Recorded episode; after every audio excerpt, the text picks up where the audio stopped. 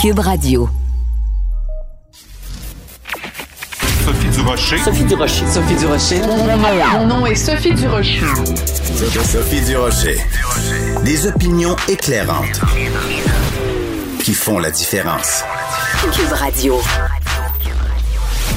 Bonjour tout le monde, c'est Sophie Durocher. Bon mois de septembre, ça commence aujourd'hui. Écoutez, le sujet dont tout le monde parle, c'est la bande-annonce de ce film euh, euh, qui euh, est joué par Valérie Lemercier, cette humoriste française vraiment rigolote. C'est elle qui réalise aussi le film. Ça s'intitule Aline.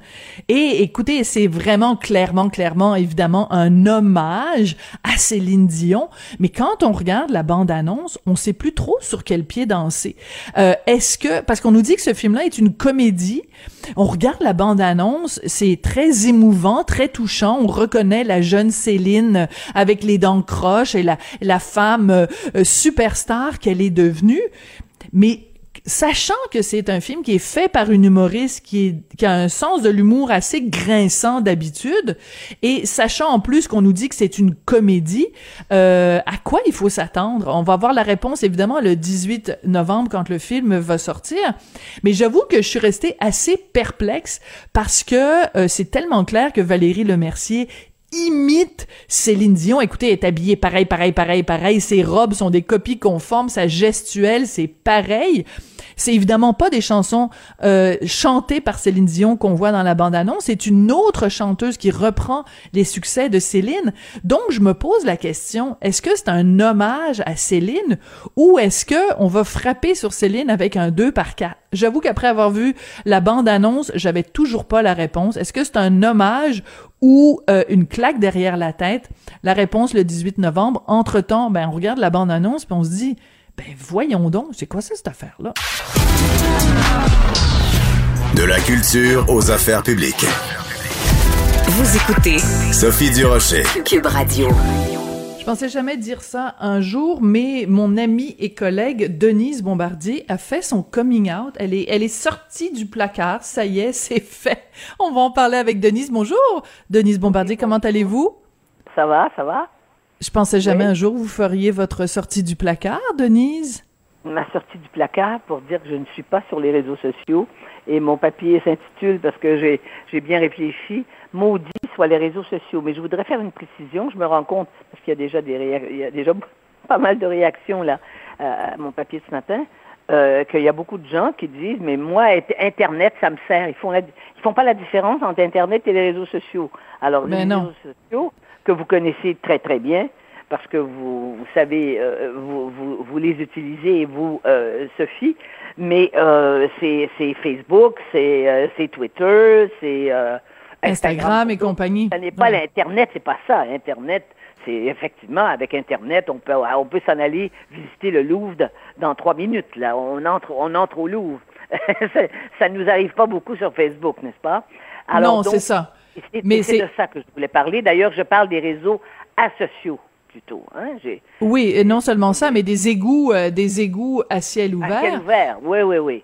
Puis des Mais- pièges à con et, et des et des et des et des, et un- des instruments de désinformation euh, générale. Ça, Bon, c'est ça qui est plus grave. C'est ça qui est plus grave, Denise, Bien parce que sûr. en ce moment, avec euh, bon tout ce qui se passe avec la pandémie, la réaction des Oui. gens euh, qui, Oui. qui minimisent, pour ne pas dire qui nient l'existence de la pandémie, qui parlent même de, de, de, de- des dangers d'un éventuel vaccin qui est même pas mis au point. Ce qui est dangereux en ce moment, c'est la désinformation sur les médias sociaux. Absolument. Et on sait déjà, moi j'étais en de semaine avec, avec des amis médecins, on sait déjà qu'il y a au moins, il va y avoir au moins de 10 à 15% des gens qui vont pas, qui, qui ne vont pas aller se faire vacciner. Hein, s'il arrive une deuxième, euh, si on trouve un vaccin. Est-ce que vous vous rendez compte de ce que ça veut dire? Déjà que euh, les pédiatres se battent avec, avec les parents qui ne veulent pas faire vacciner leurs enfants pour les, pour, pour les, pour les maladies dans le petit âge euh, et qui ne veulent pas et qui croient que euh, et qui croient que le vaccin, ça, donne la maladie. Le vaccin, il peut avoir des, il peut avoir des cas où euh, euh, effectivement un vaccin peut avoir sur un, une personne, un enfant, une réaction particulière. Mais jusqu'à maintenant, c'est grâce au vaccin que les enfants n'ont plus toutes ces maladies qui, nous qui décimaient les enfants en bas âge, ce n'est pas, ne cherchons pas, ce n'est pas pour rien que, que la, la, la morbidité euh, infantile a- Absolument. a- dans nos pays n'existe à peu près pas. Et vous comparez là, et même dans les pays, euh, dans les, dans les pays euh, du tiers monde, même dans les pays du tiers monde, maintenant, il y a, il y a des, grâce au vaccin, il y a des enfants qui survivent. Bien sûr. De toute Mais, façon, euh, Denise, euh, la semaine dernière ou celle d'avant, je pense, on a annoncé à grand, euh, avec tambour et, trom- et trompette, que la polio avait été éradiquée en Afrique. La polio, Oui. je veux dire, euh, au, Québec, ça fait ça fait 50 ans qu'on a qu'on en Ah a oui. plus. Euh, peut-être, Ah oui. je me trompe peut-être dans mes chiffres, Oh, mais attends, je veux dire, non, non, c'est à peu, c'est à peu près c'est à ça. peu près ça. Moi, je me Bon. souviens, quand j'étais enfant, je me souviens, on avait très, très peur que l'ambulance vienne, parce qu'il y avait des ambulances. On savait que l'été, quand les ambulances venaient dans nos rues, euh, et devant une maison, on savait que c'est parce qu'un enfant avait la polio et il l'amenait à Mm. ce moment-là dans un, dans, dans- il l'amenait dans un, euh, c'était dans la rue Sherbrooke. un sanatorium, oui. Oui, et on avait tel, les enfants étaient, étaient très très, on était très très inquiets de ça. Hmm. Et, et puis on, mais on avait tous nos vaccins, c'est sûr. Alors donc euh, oui, mais aujourd'hui ça pollue, euh, ça donne pas, je veux dire ça, ça, n'est pas que de d'éloigner des gens des, avancées scientifiques, mais ça pollue l'esprit de tous les autres parce que n'importe quoi est publié sans qu'il y ait aucune correction.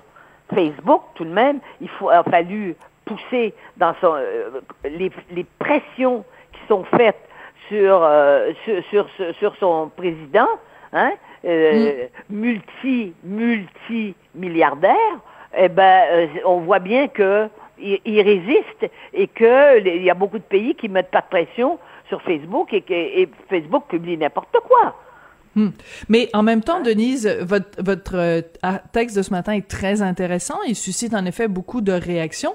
Mais on fait quoi? On fait quoi à part dire, bon, ben, comme vous, vous le faites, moi, je ne suis pas ou je ne suis plus sur les médias Ah non, sociaux parce que ça m'apporte rien.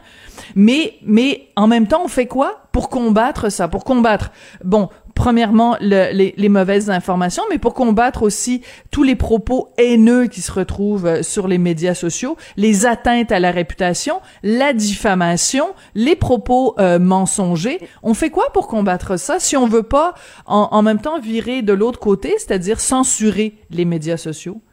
Mais c'est bien pour ça qu'on est dans une période de très, très grand désarroi et que la pandémie a accentué, de par sa nature même, qui est de faire peur aux gens, n'est-ce pas? Un microbe dont on n'est pas capable de trouver, euh, pour lequel on n'est pas capable de trouver à, court terme et à moyen terme un vaccin, hein, et, qui tue les gens et qui et qui euh, et, qui se promène sur la terre et qui vient et là on dit oui il va y avoir une deuxième vague et pro- probablement que c'est vrai qu'il va y avoir une deuxième vague eh bien euh, c'est sûr que c'est on, on, on, on ne peut rien faire pour ça mais on ne peut rien faire aussi par toutes ces dénonciations anonymes justement sur les réseaux sociaux et parce que les dénonciations anonymes, on le voit là, on en a eu chez nous là. Hein? Mm. Et ça va revenir, faites-vous en pas, dans une semaine ou deux, ou trois, ou quatre. Il y aura de nouveau, il va y avoir encore une autre vague de gens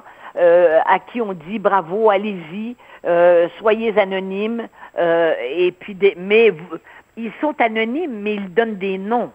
Et c'est bien ça le problème, voyez-vous. Et devant ça, on ne sait pas quoi faire. Voilà, c'est ça. Euh, Eux sont anonymes, chose- eux se cachent derrière l'anonymat, mais n'accordent Oui. pas l'anonymat à leur à leur cible. Oui. C'est ça qui est terrible. c'est pas tous les gens qui sont dénoncés qui veulent aller devant les tribunaux pour faire des pour faire pour faire des pour faire pour poursuivre pour diffamation.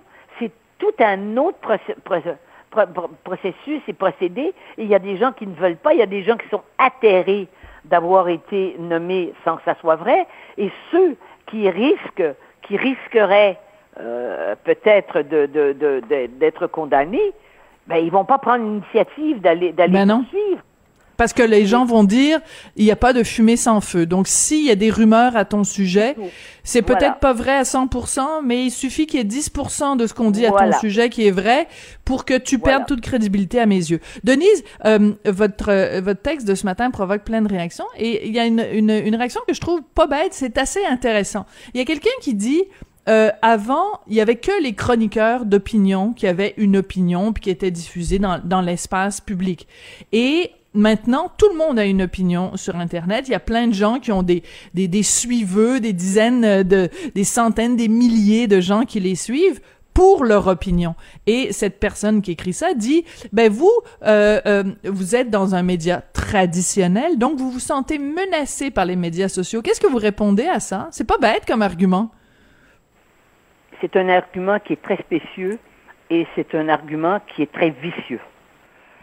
D'abord, je ne crois pas que tout le monde euh, peut se prononcer sur, n'importe quoi pour une diffusion qui va être perçue de différentes façons parce que les gens sont euh, sont pas sont pas préparés à ça. Euh, je pense que la vertu des journaux, c'était que on fait, on choisit des gens qui en principe ont, sont formés. Mhm. On a un cadre éthique Une expertise aussi. à l'intérieur, ben, une expertise depuis toujours, un cadre, un- une, une éthique euh, qu'on tente euh, le plus possible euh, d'appliquer. Mhm. Il y a évidemment des journaux jaunes, mais c'est les journaux jaunes, ça, ils inventent de toutes pièces. Ils font des. Ça, c'est- ça, c'est la, la presse britannique et, et, euh, la presse britannique est, est l'exemple. Mais au Québec, ça n'existe pas. Ça Hein? n'existe pas. Au, au Québec, Au Québec, on- ça on n'a n'existe pas, pas. des journaux qui sont écrits. Non, et on n'a pas des journaux où on raconte n'importe quoi. Euh, on peut euh, écrire que, je sais pas moi, euh, euh, Sophie Durocher, en fait, euh, c'est un homme euh, euh, qui, euh, qui qui est allé se faire euh, changer de sexe quelque part au Mexique dans les années 60 et des affaires. Bon, dans, dans les journaux, dans les dans les journaux dans les journaux britanniques, tout peut être écrit. Bon. Oui, puis National Enquirer aux États-Unis, là, il y en a. New- Mais, le, mais le journalisme, c'est un métier, c'est une profession, et normalement, ça demande une formation et une préparation et un encadrement. Et on, on ne dit pas n'importe quoi. Moi, j'ai été Oui. élevée, évidemment, euh, j'ai été élevée, j'ai été éduquée dans, dans, dans, dans un contexte où les journalistes euh, rece- recevaient, euh, étaient très encadrés. À Radio-Canada, il y avait une éthique qui pouvait être contraignante, certes, certes, mais en même temps qui empêchait tous les dérapages. Quand j'entends maintenant, par exemple, à Radio-Canada, sur les zones de Radio-Canada, les animateurs, des animateurs dire, moi, dans mon émission, moi, moi, dans mon émission, alors que c'est un service public, euh, moi, je euh, ne veux plus euh, inviter des gens qui ne pensent pas comme moi. Oui, mais vous faites référence à Penelope McQuaid. C'est une dé- déclaration oui, oui. que Mathieu Bock-Côté a dénoncée euh, haut et fort. Mais il y en comme a si, comme ça. comme si en a c'était comme, comme si- ça. Comme si elle Hein? recevait des gens dans son salon, dans son, Oui, dans mais ce qui est ahurissant, mais ce qui est ahurissant, c'est que c'est un service public et que cette boîte a eu une éthique qui, est- Oui. qui, a, qui- qui a permis d'atteindre une qualité d'émission, à- d'une qualité d'émission depuis les années 50, parce que Radio-Canada existe, la télévision, ça, ça- c'est Mhm. plus- ça fait plus longtemps que TVA, bon. Et après, vous avez exactement la même chose à TVA. Vous avez, vous avez une éthique, euh, une, une éthique. On engage des journalistes qui ont de, qui ont de l'expérience, qui, qui devraient euh, euh, euh, connaître énormément de choses. Et bon, il y a des journalistes qui sont meilleurs, des journalistes qui sont moins bons. Mais c'est quand même, c'est quand même un filtre par rapport à la réalité de l'information qu'on doit traiter. Je ne parle pas des chroniqueurs. Les gens, d'ailleurs, confondent tout. Hein, Il y a des gens qui, m'éc- qui, écrivent, qui nous écrivent, qui disent, mais vous n'êtes pas objectif. Non, un chroniqueur, c'est pas Mais objectif. non. Oui, je Un- sais, un moi aussi. Par définition. Mais on ne peut pas, euh, sur des sujets difficiles, délicats, qui sont des sujets explosifs, on ne peut pas euh, laisser n'importe qui dire n'importe quoi. La preuve en est qu'on n'acceptera pas un chroniqueur qui va venir nous dire qu'il n'y a pas eu de, que l'Holocauste euh, ça n'a Oui. pas existé. Mais Ou que la Terre est plate. sociaux, Vous les avez. Mais sur Voilà, les, ça. les réseaux sociaux, ils sont là, ces gens-là. Hein? Mais mais il y a autre chose aussi quand vous dites il y a, l'encadrement évidemment, il y a le, le code d'éthique etc. Et il y a le côté redevable, c'est-à-dire que si moi dans une chronique ou si vous dans une chronique vous avez euh, vous faites une information vous donnez par hasard là par par par erreur, s'il y a une erreur, ben on est on est tenu euh, par nos patrons de euh, de publier un rectificatif sur que internet. le journal ou le, le support Voilà. est responsable et doit présenter des excuses ou faire des, des, des- des- ou faire des, des corrections. Et ça se fait dans ça se fait dans nos journaux. On le voit dans nos journaux, on le voit dans le Journal de Montréal, on le voit dans le Devoir et on, on le verra aussi dans la presse. C'est sûr. Moi je Mais c'est drôle, sur les médias sociaux, il n'y a pas de rectificatif. Hein. J'ai jamais vu euh, Joe Blow 23 écrire, euh, contrairement à ce que j'écrivais hier euh, sur mon blog, ou ce- contrairement à ce que j'écrivais hier sur Twitter, Non, mais où j'ai très... Non, mais c'est important là de le mentionner, oui. Allez-y. Oui. En plus, la chose importante, c'est que dans les journaux, ceux qui écrivent ils sont identifiés. Voyez-vous? Tandis que sur les réseaux sociaux, les gens qui y vont, ils s'inventent des noms, ils se mettent la photo d'un chat et on ne sait pas qui le fait. Voyez-vous? C'est ça la différence. Alors quand les gens disent ben oui, mais c'est parce que vous êtes jalouse, parce que maintenant, parce qu'on a tous quelque chose à dire. Ben moi je vais vous dire, je vais aller plus loin, je vais vous dire que tout le monde n'a pas quelque chose à dire sur tout. C'est pas Oui. vrai. Parce que ça demande, ça demande d'abord un, un intérêt, ça demande une, ça demande une, des connaissances, ça demande une éthique, et on ne peut pas comme ça aller euh, diffuser euh, à la grandeur de la planète des, des feelings qu'on a sur les choses. Oui, mais je dirais même plus, Denise, c'est que si je prends votre exemple, et vous savez toute euh, l'amitié et toute la- l'admiration que j'ai pour vous, dans votre cas, quand vous vous prononcez sur un sujet, c'est que vous êtes aussi, vous avez toute l'expérience d'avoir interviewé pendant des années euh, des dizaines et des dizaines et des centaines de gens, d'intervenants dans toutes sortes de domaines, de reportages, de documentaires que vous avez fait sur différents sujets. Donc, quand vous écrivez, euh, moi, Denise Bombardier, au mois de septembre 2020, voici ce que je pense de telle situation, c'est parce que votre réflexion a été nourrie pendant des années de lectures, de rencontres, ce qui n'est pas le cas de Joe Blow 22 sur Internet, et c'est ça qui fait la, la, la grande différence. Non. Est-ce que vous voulez que n'importe qui enseigne dans les écoles? Il faut que les gens aient été formés pour enseigner dans des écoles. Pourquoi on ne dit pas, mais oui, mais euh, il enseigne. Moi aussi, je suis capable de, de, de, de- Hmm. Ça, c'est un très bon parallèle. Ça, c'est un très bon parallèle, Denise. J'avoue Voilà. que, bon, ben, dans votre prochaine Voilà. chronique, euh, vous devriez mentionner ce parallèle-là. Denise, merci beaucoup d'être euh, venue euh, nous parler aujourd'hui. Puis j'aime beaucoup nos rendez-vous euh, du mardi. Et, euh, ben, Alors, écoutez, à la semaine prochaine. D'accord. Et à la semaine prochaine, j'aimerais ça que vous me parliez de, de Céline Dion, parce qu'il y a Valérie Lemercier, là, en France, qui sort un film Mais sur Céline. Non, mais parce que là, il y a la bande-annonce. Tout le monde se prononce juste sur la bande-annonce. Donc, on, Ouais, on en reparlera peut-être la semaine prochaine. Ouais, ouais, mais pas, pas sur une bande-annonce. Je peux pas en parler parce que c'est, c'est, c'est, parce que j'ai pas d'éléments. Euh, c'est une caricature. On a fait, c'est l'équivalent de, de, euh, je, je dirais que c'est l'équivalent de la petite vie. Ce film-là. La petite que Céline, la petite Je la Céline. connais. Je la connais, cette, je la connais, cette humoriste-là. Euh, mais, euh, Valérie Lemercier. Oui, oui, c'est ça. Elle, peut être très, très drôle. Mais ça va être drôle et méchant. Ça, je le sais. Et c'est ce que, c'est ce que ouais. je pense aussi. Soudé dehors, très, euh, très charmant et très euh, guimauve. Allez, je pense qu'il va allez, se, oui, ça va, ça va y aller. C'est- C'est comme quand les Français disent Ah, vous avez un accent. Mais c'est extraordinaire, euh, l'accent québécois. Vous ne l'avez pas, c'est bien dommage. Hein? Mais moi, je sais ce qu'ils disent, l'accent québécois. Ils disent c'est tous des plots qui parlent comme des paysans, comme des, comme des paysans du 19e siècle? Voyons donc, arrêtez. faut pas être dupe. Non, il faut pas être dupe. Denise, je vous embrasse. On se retrouve mardi prochain? Oui, d'accord. Au revoir. Parfait, merci Denise. Après la pause, on va parler d'un documentaire qui fait beaucoup, beaucoup, beaucoup jaser. C'est le documentaire Les Roses sur la famille Rose, donc Jacques et Paul Rose et leur mère Rose Rose. On en parle après la pause avec Félix Rose. Ça fait beaucoup de roses et de pauses. Sophie Durocher. Une femme distinguée qui distingue le vrai du faux. Vous écoutez Sophie Durocher.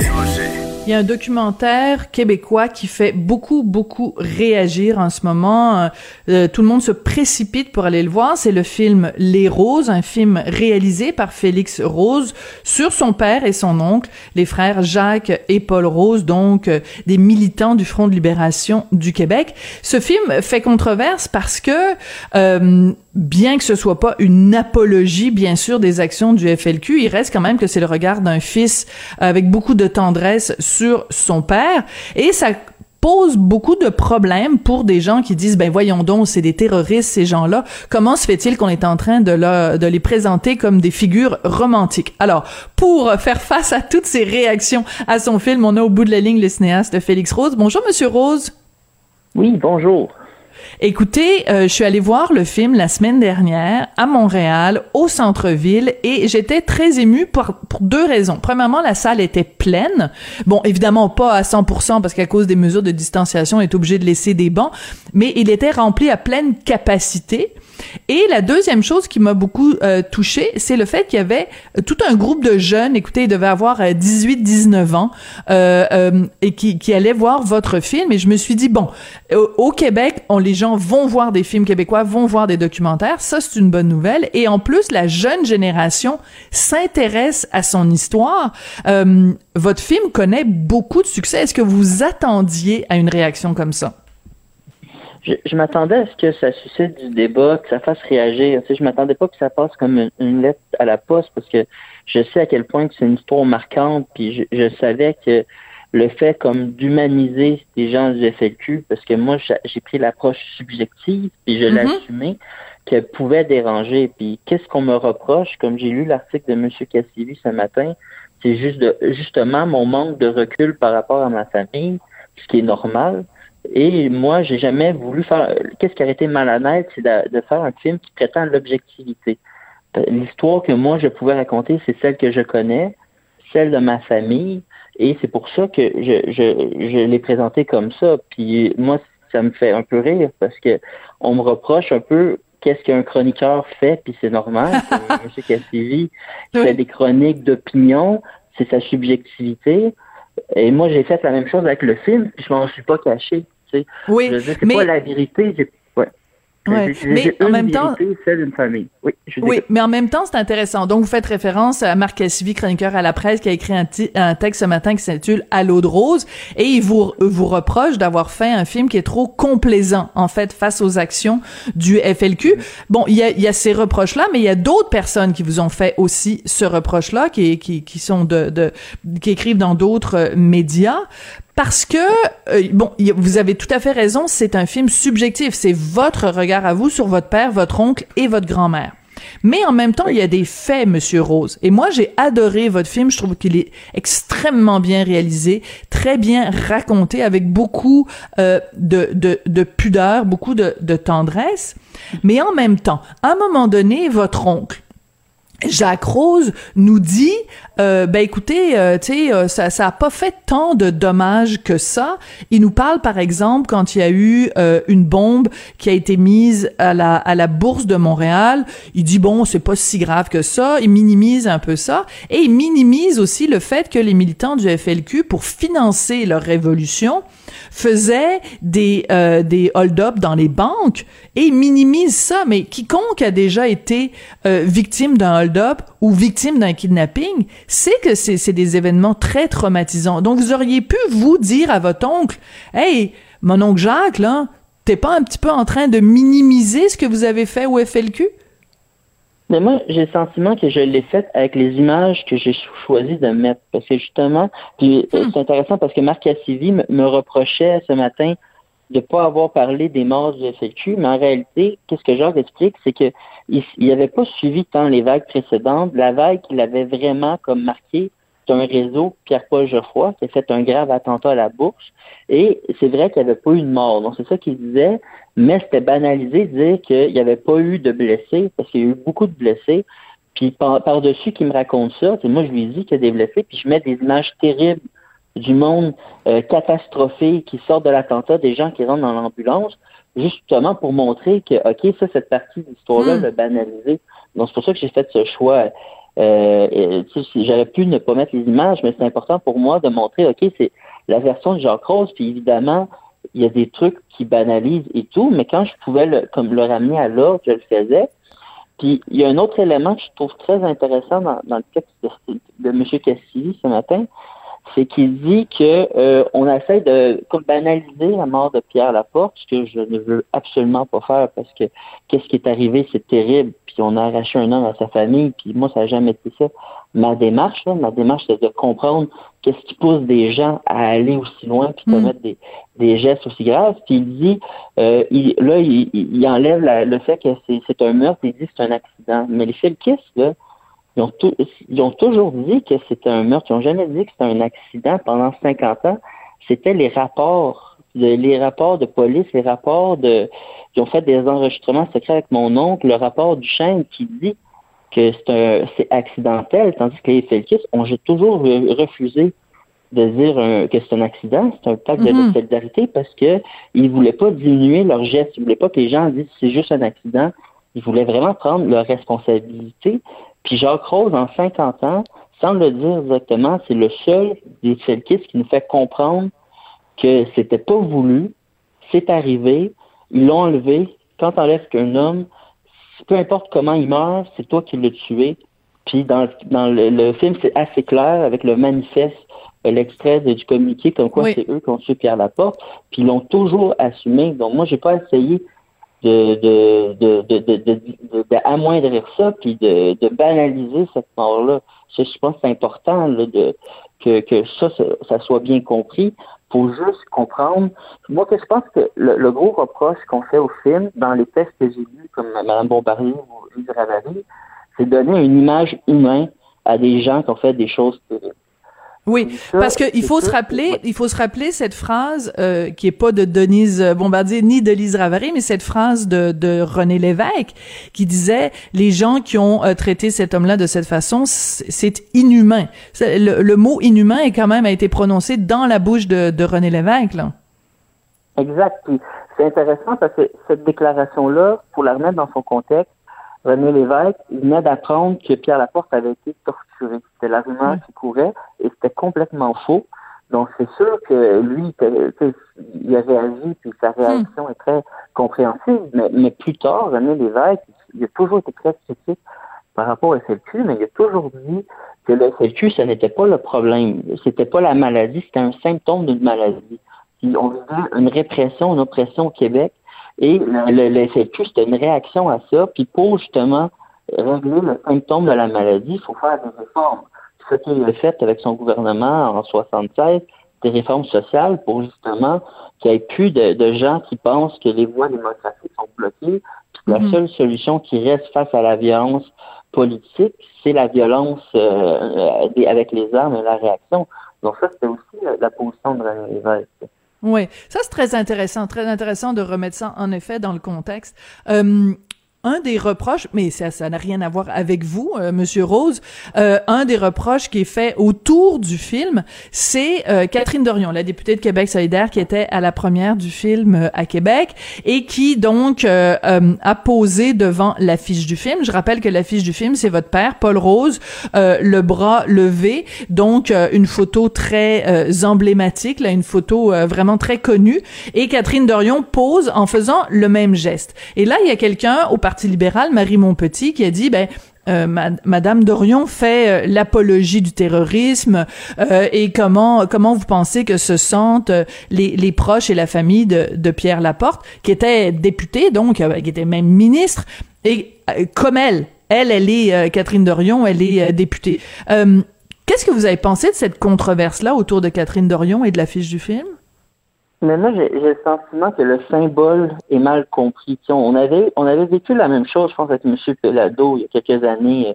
Ça a fait le même genre de réaction. C'est, c'est pas un, symbole de violence, c'est un symbole de, de liberté, de solidarité. Le point levé. Ça avait été, le point levé, ça a été utilisé à maintes fois, maintes reprises dans la Nelson Mandela, et on se servait souvent. C'était comme, euh, eux, dans son cas, c'était comme une façon de, de dénoncer la ségrégation euh, raciale. Tu sais, mon, mon, père, quand il a fait son point en l'air, il n'a rien inventé. Là.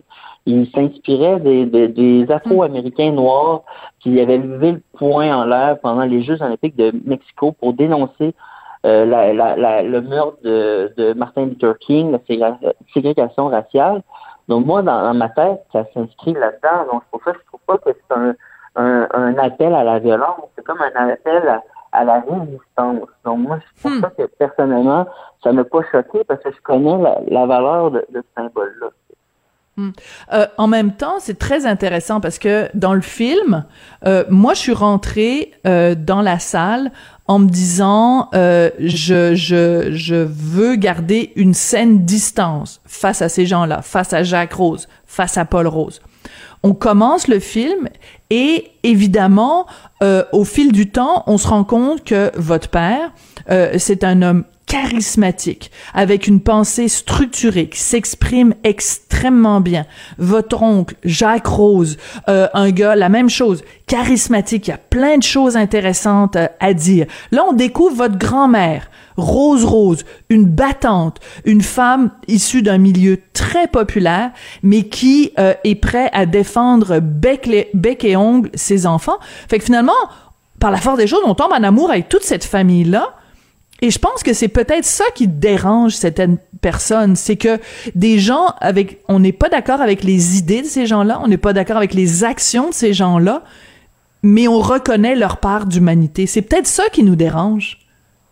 Mais je pense que c'est exactement ça, parce que souvent, quand c'est confortable de dire c'est des terroristes, des tueurs, dont tu ne poses pas des questions sur leur motivation, mais quand tu rencontres des personnes, puis tu as accès à leur part d'humanité, à leur tendresse, moi j'ai toujours dit mon père, l'homme que j'ai connu, c'est un homme qui ne levait jamais la, la voix, puis c'est pour ça qu'il était d'une tendresse euh, vraiment avec les enfants. Donc quand j'ai appris qu'il avait été impliqué dans la mort d'un homme, moi c'était un choc, parce que l'image du Paul Rose, justement, le point en l'air terroriste, ça n'avait rien à voir avec l'homme que je connaissais. Donc, ça a tout le temps été un questionnement pour moi. Puis, justement, le, fait de donner une dimension humaine à ces personnages-là, ça amène à poser des questions sur pourquoi ils ont fait ça. Pourquoi des gens qui étaient pacifiques à la base sont allés aussi loin dans leur action puis ont commis des gestes aussi graves.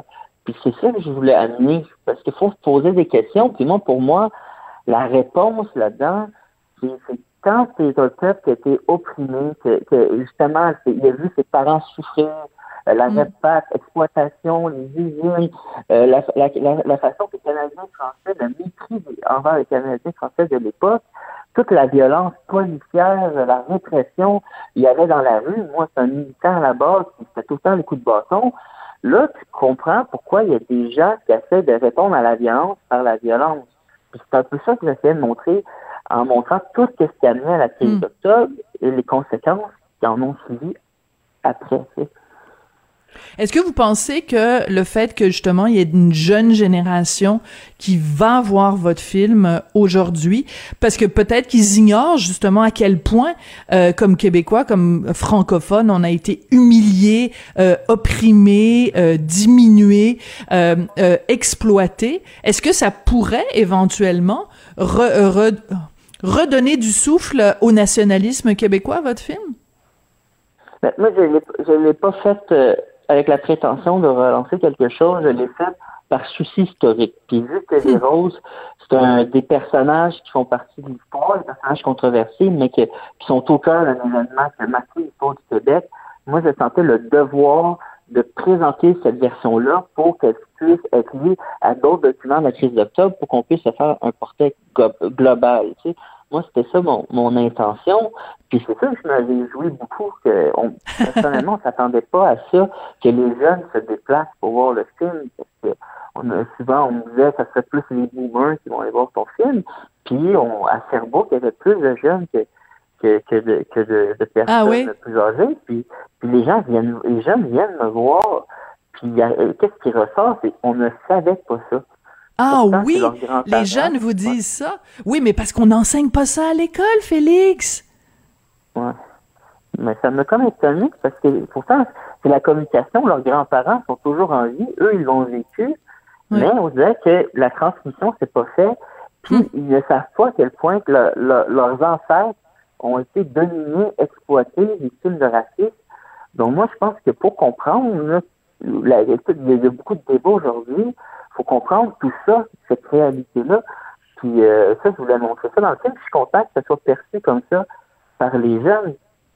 Mais ça, c'est intéressant parce qu'en effet, en ce moment, on parle évidemment beaucoup de racisme envers euh, les personnes ben, racisées. Là, c'est un petit peu euh, un pléonasme. Mais, mais je pense que c'est intéressant justement pour une génération qui parle beaucoup de racisme systémique et de, et d'oppression.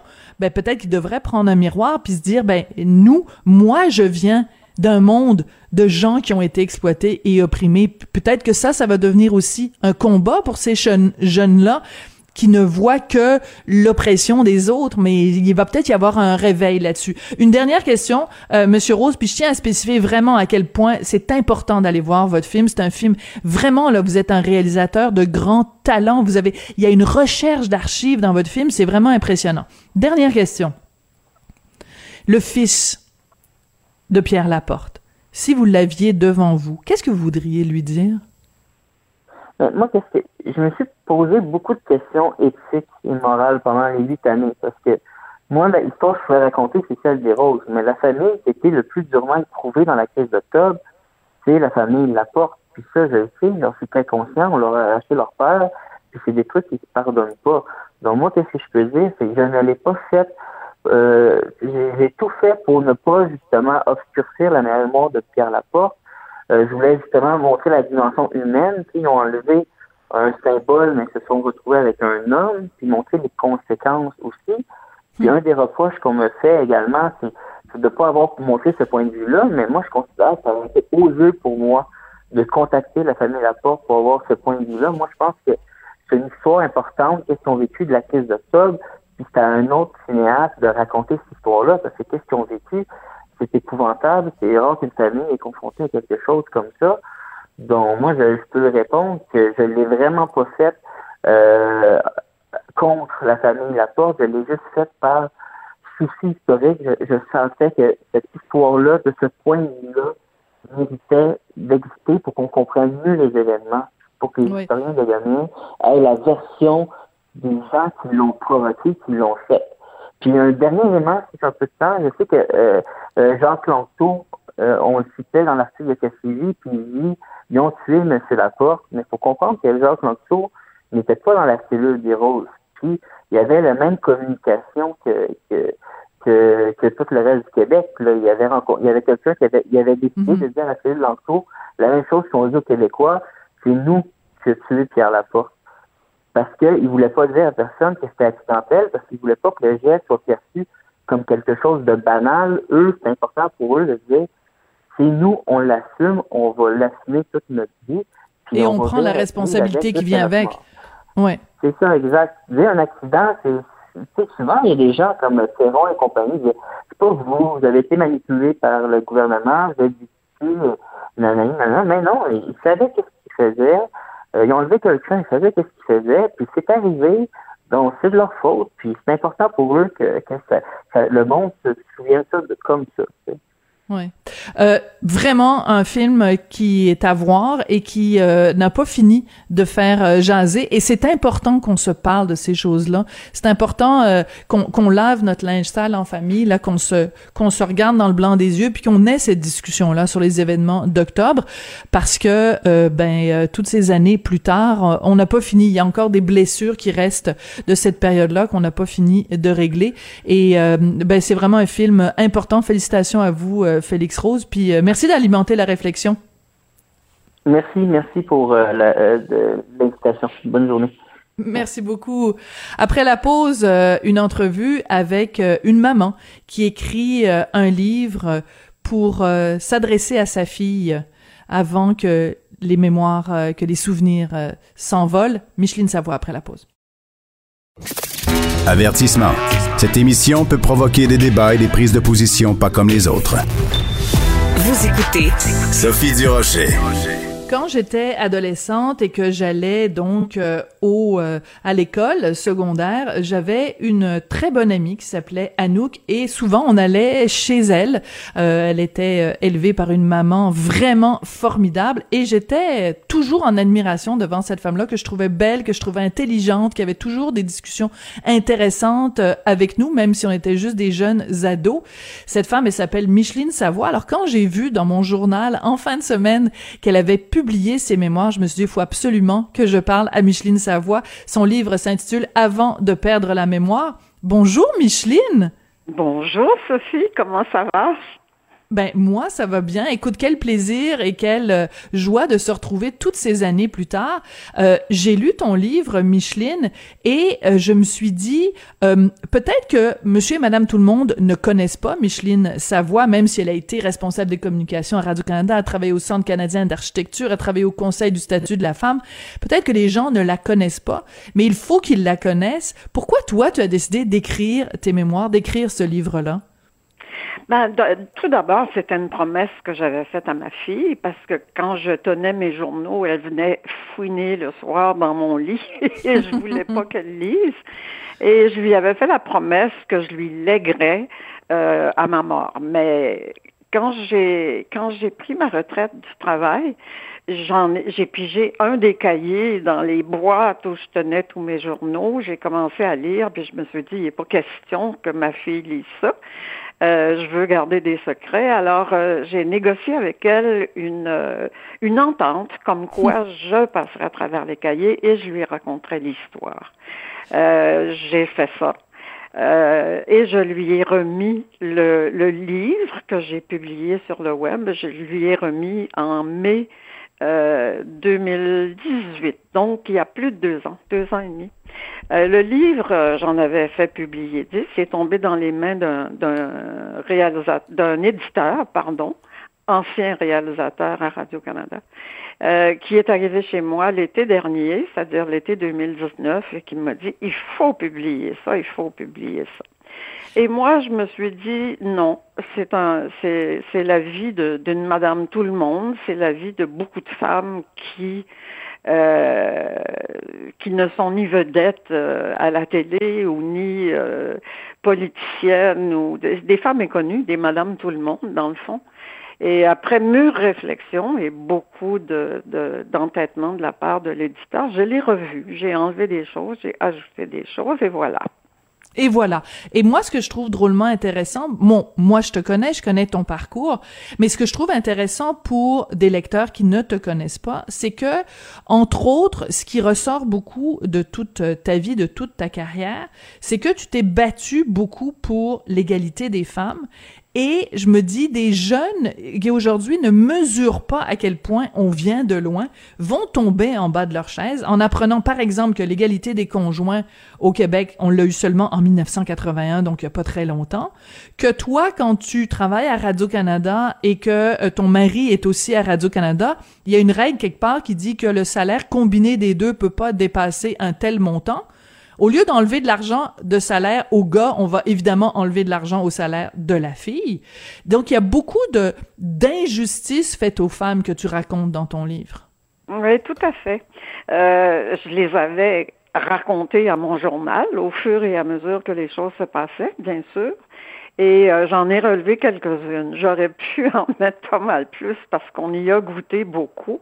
On n'avait pas un statut euh, égal à celui de l'homme et ça se répercutait partout. Euh, puis c'était pas seulement mon cas, c'était toutes les femmes dans tous mm. les domaines. Hein. C'est pas euh, je suis une parmi tant d'autres, en fait, mais je, trouvais que euh, je regarde les jeunes aujourd'hui, les jeunes femmes de 25 à 35 ans, elles sont, euh, elles ont de la volonté, elles veulent réussir. Bon, les changements sont évidents dans l'approche.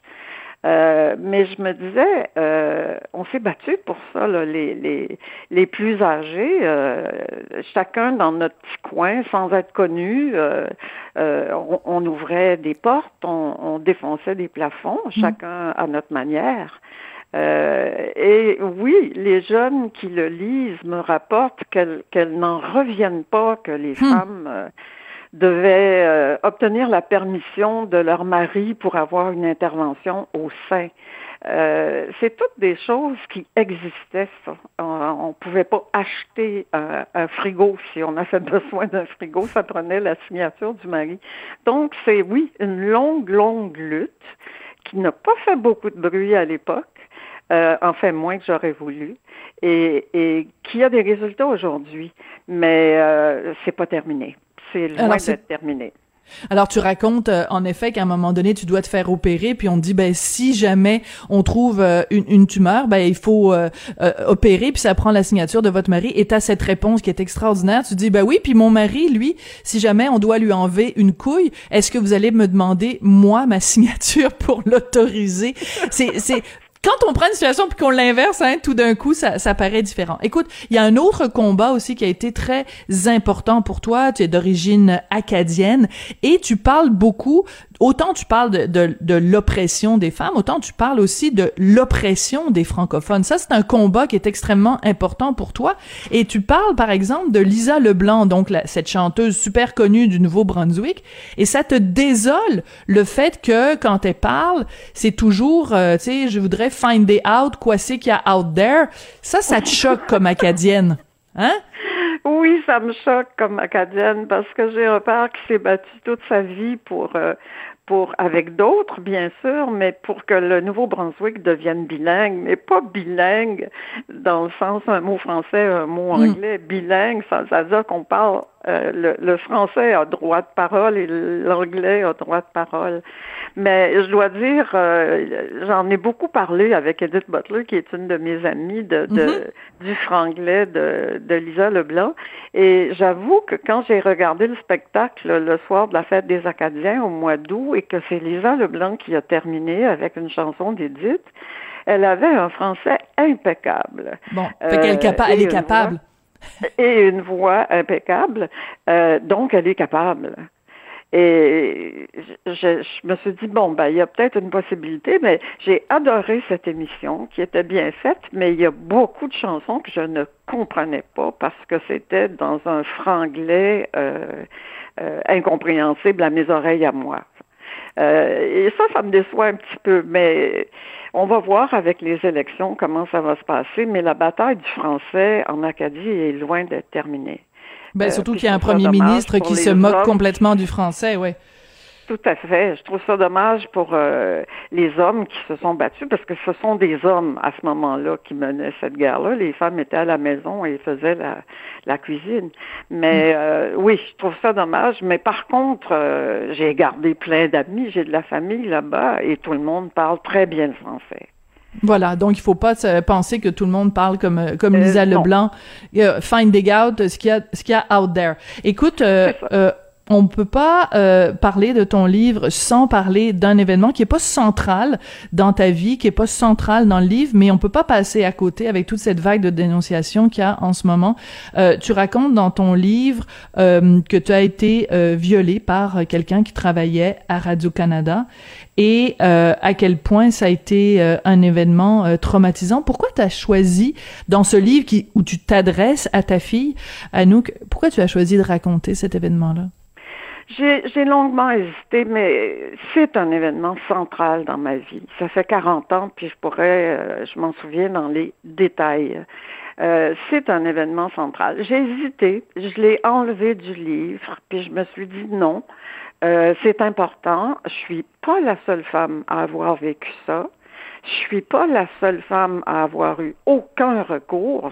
Si j'ouvrais la bouche, j'en avais pour cinq ans et je sais pas combien de milliers de dollars euh, à investir à des avocats, euh, où je perdais mon emploi parce que j'étais contractuelle et, que les femmes n'avaient pas euh, les mêmes droits que les hommes. donc, je me suis dit, ben, je suis pas la seule à avoir vécu ça, je suis pas la seule à avoir tu ça.